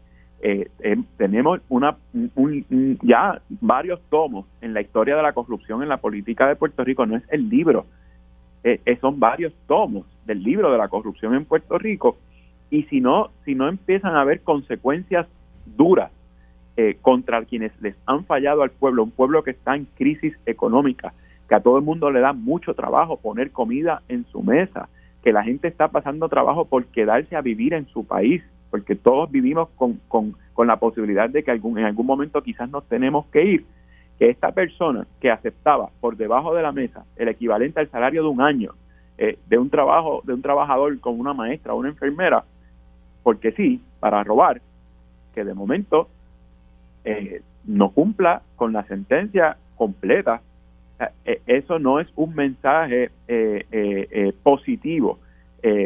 Ya dentro de la, la- lo triste y, y vergonzoso que es esto, eh, no debe haber ningún tipo de consideración. Creo que la jueza eh, está en esa línea cuando plantea que hay que acabar con la corrupción y si esa y, si esa es la función que le toca a ella como jueza, ¿verdad? Como como parte del- del- de nuestras ramas de gobierno de pesos y contrapesos, pues, pues mira, esa es la tarea que le toca, de mandar un mensaje a las personas que están en cargos públicos o que aspiran a eso para que vean lo que les puede pasar si hacen lo mismo que él, que dicho sea de paso, no está recibiendo el mismo trato que otras personas que enfrentan casos criminales. Ya de por sí los políticos y cualquier criminal de cuello blanco recibe un trato muy preferencial. En todo el proceso se quedan por ahí. Bueno, el Cano eh, está jangueando por ahí por el mero hecho de que coopera, ya verá su sentencia, pero pero eso no es esa no es la norma en los casos criminales por otros tipos de crímenes. Así que no, me parece que, que aunque el abogado de defensa está haciendo su trabajo y están los mecanismos ahí para, para solicitar los remedios que entienda a favor de su cliente, desde el punto de vista de la sociedad, eh, no debe haber ningún tipo de consideración. Bueno, vamos a ver qué termina eso. Sin duda, pues la, la defensa apelará. Voy contigo, eh, Ángel. Mira, Mili, eh, con mucho dolor en el corazón, tengo que concurrir con los compañeros. Este, no puedo diferir de ninguna manera en lo que ellos plantean. Y digo dolor en el corazón porque pienso en sus hijas este, y pienso en su esposa, que no tiene necesidad de pasar este trago tan amargo este, por, por dos o tres reales, como dicen, ¿verdad? Dos o tres, por dos o tres pesetas.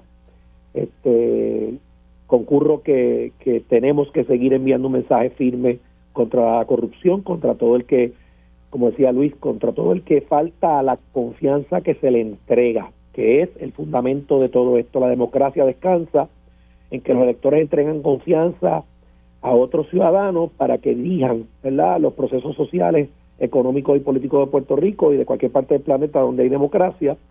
Y, y la obligación va a, inclusive hasta más allá de la ley.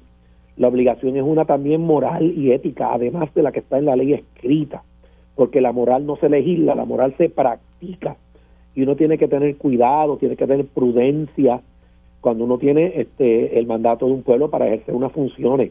Eh, y yo puedo entender como abogado también los elementos técnicos de que no hubo este, erogación de fondos públicos y todo ese tipo de detalles. Todo eso yo lo puedo entender como abogado.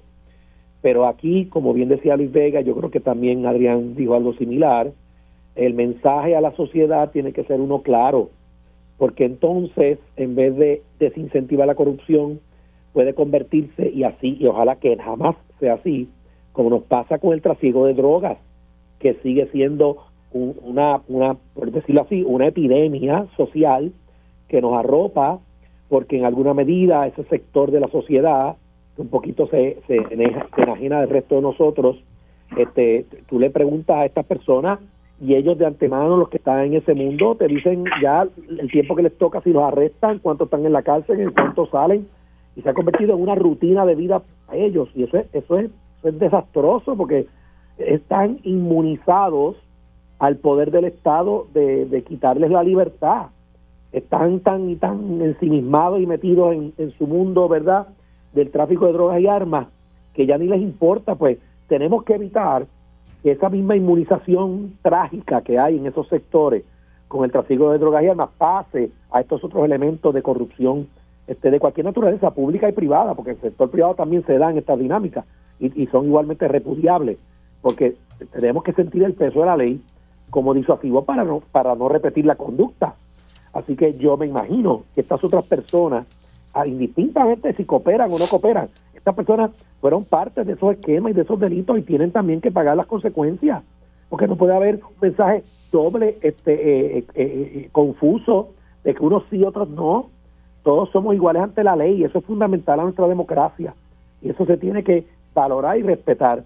Así que con dolor en el corazón, y lo digo genuinamente, porque adoro a Lisa, a sus niñas, y, y, lo que yo pueda hacer por ellos lo voy a hacer privadamente porque merecen una oportunidad de vida y tienen que seguir para adelante luchando. Este, pero Ángel nos falló, esto es una triste realidad y tiene que tener las consecuencias, como cualquier otra persona. Y aunque el dinero, que esto era algo que en una entrevista, precisamente hace como un año atrás, yo le hice al licenciado Opaldo Carlos Linares, él me decía, no, no, esto no era un soborno, esto eran unas aportaciones a campaña. Yo le comentaba, al licenciado, pues eso es igual de ilegal porque no lo reportó a nivel estatal en Puerto Rico.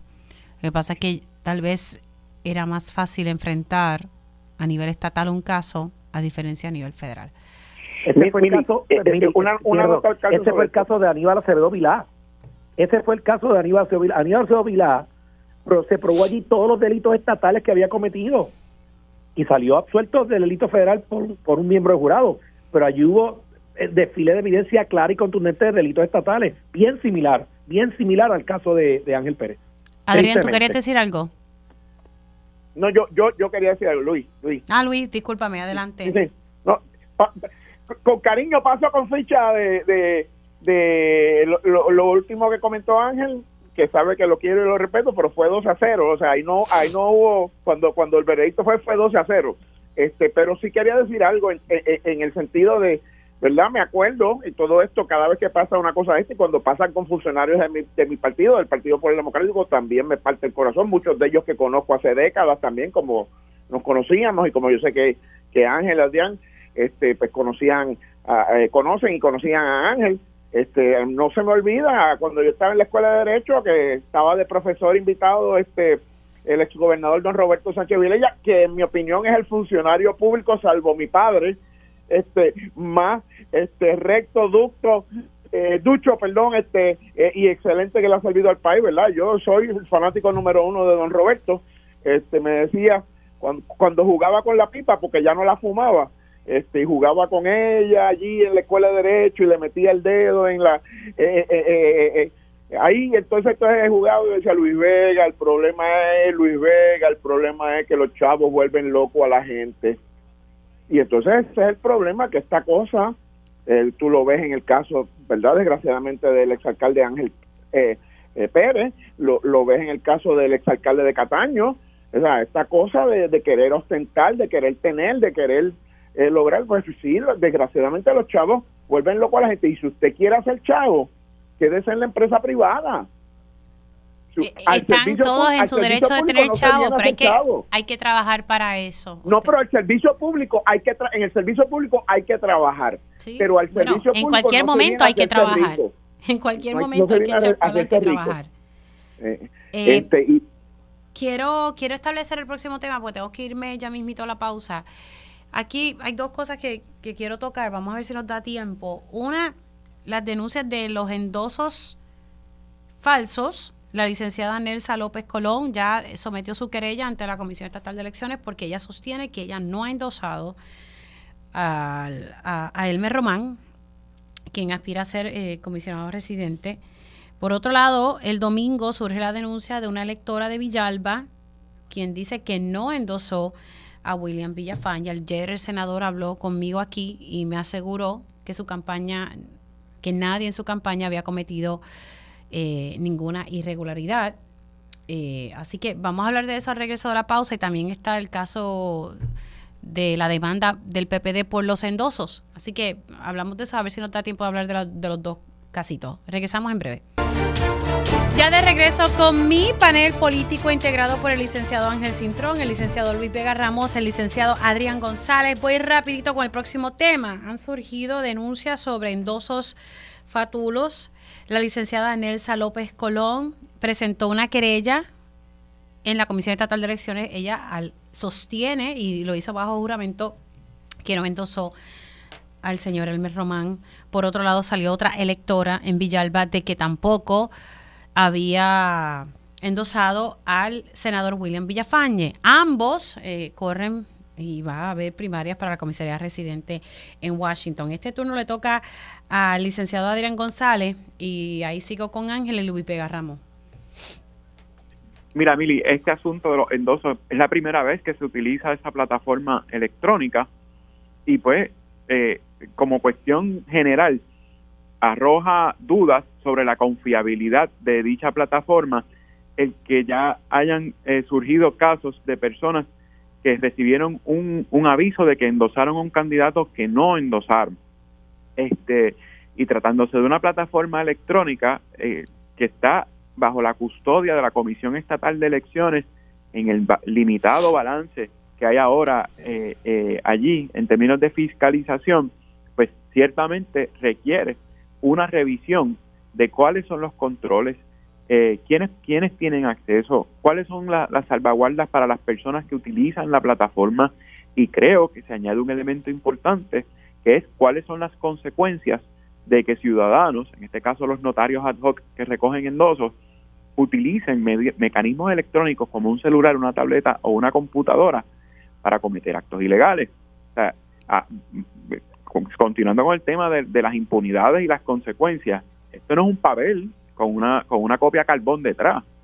Aquí se trata de, primero, dos candidatos al Congreso de los Estados Unidos cuyas candidaturas son reguladas por el gobierno federal, que tienen voluntarios que ahora mismo están imputados de utilizar información de electores, falsificar firmas con toda probabilidad, porque el endoso hay que firmarlo aunque sea con el dedo, a través de un celular, una tableta o una computadora. En presencia. Agrava. De manera presencial se hace eso. Sí, se supone que sí, pero la licenciada sí, tiene que yo no hice eso. lo, digo para beneficio de la red escucha que sepan que, que cuando se le está llenando el endoso hay una tableta y se supone que la persona de manera presencial esté ahí firmando, ¿verdad? Ya sea si firma con un punto, con una X, pero que sea una firma válida en ese momento. Y si no puede firmar, se le toma una foto al elector. Así que hay que ver cuando se investigue esa querella de la licenciada, cómo, cómo trataron de someter ese endoso a nombre de ella sin haber sido ella quien firmó con su dedo. Cuando decimos que firmó con el dedo, se parece mucho a las firmas en los, en los consultorios médicos o cuando uno paga con tarjeta de crédito, que hay un, un panel que uno firma con un bolígrafo de embuste o con el dedo. Pues, así es la firma de los endosos. Ahora allá verifican la compatibilidad. Este, así que aquí hay mucha tela para cortar. la Comisión Estatal de Elecciones tiene mucho trabajo para refinar cuáles garantías de seguridad tiene ese programa para nada más y nada menos que, recoger endosos de forma electrónica. Así que esperemos que sí se investigue hasta las últimas consecuencias y como todo lo nuevo que se ha aprobado allí, como por ejemplo la primera vez que se probó la máquina de escrutinio, se haga una auditoría del proceso de recogido de endosos de todo el mundo, a ver qué, qué tal, qué arroja eso, porque eso es saludable también para el sistema. Y es importante que se investigue y que eso se divulgue públicamente para proteger y que la gente no pierda la credibilidad en la Comisión Estatal de Elecciones, que es lo que hemos observado que la gente pues ya no, no, no, no cree. Voy con Ángel y luego paso con, con Luis Vega Ramos. Pues mira, Mili, eh, lo tomo donde lo dejó Adrián, porque yo creo que Adrián este, ha sido bastante certero en su análisis preliminar. Eh, yo la información que puedo tener a mano es que en efecto se está haciendo una investigación. El propio capitán Elmer Román pidió instantáneamente una investigación del señalamiento, eh, que es lo correcto. tengo que confesar en voz alta claramente que Nelsa la conozco personalmente, nos une un lazo de afecto de muchos años atrás, este, cuando estuvo con su difunto esposo, el, el ex gobernador Hernández Colón, con quien me unió una estrecha relación de amistad en los últimos años de su vida, así que quiero hacer claro esa salvedad. Este, y Anelsa y yo, inclusive hasta coincidimos a veces en misa, algunos sábados. Este, dicho eso, eh, yo creo que hay que dar espacio a que se haga esa evaluación mi impresión, porque no tengo información de primera mano de ninguna naturaleza, pero ¿verdad? Pero digamos como dijo Luis Vega ahorita, que se la voy a perdonar por lo del siglo pasado, este, este, la impresión que uno tiene porque uno pasa muchos años en esto y yo vengo del tiempo donde esto se hacía manual y todo ese tipo de cosas. Primero, en efecto, lo que le llaman el ERE, que es un proceso de, mecanizar el sistema, eh, pues es, extraordinario, pero está apenas empezando. Creo que no hay ni 20 mil personas registradas en todo Puerto Rico. Así que los endosos electrónicos, tengo la impresión de que no pudieron funcionar bien y tengo la impresión, es una mera impresión, no tengo información, de que los candidatos de todos los partidos, de ambos partidos, porque los partidos de minoría no recogieron endosos, los otros 20 pesos, todos, los PNP y los populares, a todos los niveles, usaron un plan B porque el, plan A no funcionaba, que era el ERE. Eh, y en ese plan B, que no conozco los niveles de detalle, ¿verdad? Ya había intervención humana, no era las máquinas identificando el endoso. Tan es así, tan es así, que los dos endosos que se registraron de NELSA para dos candidatos fueron aprobados por la comisión, no fueron rechazados. O sea, que el sistema es totalmente vulnerable, porque eso, eso, eso es fácil de entender, de, tirar la primera mirada. Eh, y yo creo que esa dinámica eh, me da la impresión de que se ha repetido en todas las candidaturas de todos los partidos. Y yo creo que en el caso nuestro, tanto Elmer como William como el propio gobernador, este, pues tienen que hacer una evaluación yo creo que esto lo tiene que manejar lo que se llama la comisión de primaria de cada partido, o sea, la comisionada del PNP, que tiene una comisión de primaria que solamente maneja las primarias del PNP, y la primaria popular, que tiene su comisionada con la primaria popular, tienen que hacer su evaluación en comisión de primaria y hacer las determinaciones adecuadas y si hubo errores humanos de buena fe, que puede pasar porque son voluntarios, son ciudadanos comunes y corrientes que ayudan en sus ratitos libres y pueden cometer errores de buena fe, no necesariamente hay malicia envuelta. Pues tiene que hacer esa evaluación y tomar unas determinaciones y si mira, si hay que restarle un endoso a aquel y dos endosos a aquel, pues se restan y continuamos para adelante. Lo importante sí es evitar, claro, evitar que haya intención de defraudar el sistema. Esos son otros 20 pesos. Y yo no tengo ningún elemento en este momento para decir que aquí hubo una intención de nadie con nadie. Eh, pero yo creo que la evaluación se debe hacer.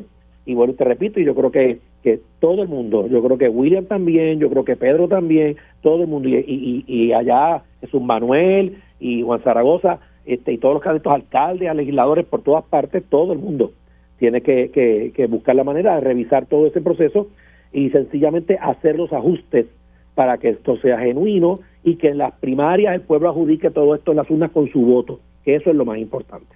Luis Vega Ramos. Voy rapidito porque sé que no el tiempo apremia. Este, adopto por referencia adopto por referencia lo que han dicho Adrián y, y, Ángel, pero voy a unas cosas puntuales.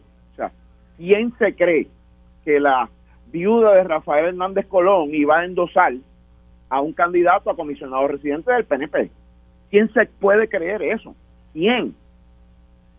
Ah, Pablo José Hernández es el candidato a, a comisionado residente del Partido Popular Democrático y ¿verdad? A ver, este, la nobleza obliga, como dicen, como decían allá en tiempos en tiempos antaños. Entonces, lo, que tú ves aquí es dos ejemplos de lo que sabemos que toda la vida se ha dado, que es el vaciado de listas en algunos momentos. Yo cuando tenía que coger endosos, me imagino que Ángel lo también cuando tenía que hacerlo, era bien cuidadoso de a quien le entregaba la potestad de recoger endosos a nombre mío no, porque uno sabía que había una gente que hacía las cosas como le daba la gana. Y aquí pues tú tienes aparentemente dos casos de unas personas que yo no estoy diciendo que van a ser directa o personalmente responsables los candidatos, pero sus campañas lo son, que pusieron en unas manos inescrupulosas este el recogido el recogido endoso y por eso pues tendrán que responder, ¿verdad? En, en, el sentido, pienso yo, ¿verdad? Porque tú, tú respondes por la gente a la que tú le delegas este tareas, ¿verdad? Tú eres el responsable de tus asesores, de tus colaboradores, de la gente que, que, trabaja para ti porque tú los seleccionaste eh, y, y en ese sentido pues eh, ahí hay un problema. Pero también hay un segundo problema, o sea, la manera que la Comisión Estatal de Elecciones y la presidenta interina, porque el gobernador Pierluisi no quiere nombrar a nadie para que el Senado y la Cámara pasen juicio, eh, está manejando esto, me parece a mí totalmente eh, irresponsable. O sea, ella lo mandó para justicia, lo mandó para el gobierno, para el FBI, para yo no sé dónde más, y decidió que no se iba a investigar. Eso es, eso es inaceptable. La Comisión Estatal de Elecciones tiene plena y total autoridad para investigar esto y tratar de llegar a unas conclusiones. Y en ese sentido, pues, eh, eh, deja de manifiesto dos problemas. Sí, los problemas institucionales que hay a veces en los partidos políticos pone de manifiesto las debilidades, me parece a mí, en, la presentación pública de los dos candidatos del PNP y a comisionado residente, porque los dos se zapatearon y no asumieron responsabilidad. Lo primero que, que debieron haber hecho era los dos pedirle el, pescuezo a las personas que tomaron esos endosos. Y sí, pone en evidencia la precariedad y la inestabilidad que existe en la Comisión Estatal de Elecciones, que no puede, no tiene autoridad, no, no, no, tiene una estabilidad para tomar decisiones concretas sobre este eh, eh, eh, asunto. y, por ahí vamos para las primarias, para las elecciones, y lo que hace es que lo refirió para adelante. Gracias a los tres, a Ángel Cintrón, a Luis Vega Ramos y a Adrián González por haber entrado unos minutitos aquí en Dígame la Verdad. Se me cuidan mucho. Hacemos una pausa y ya regreso tiempo igual.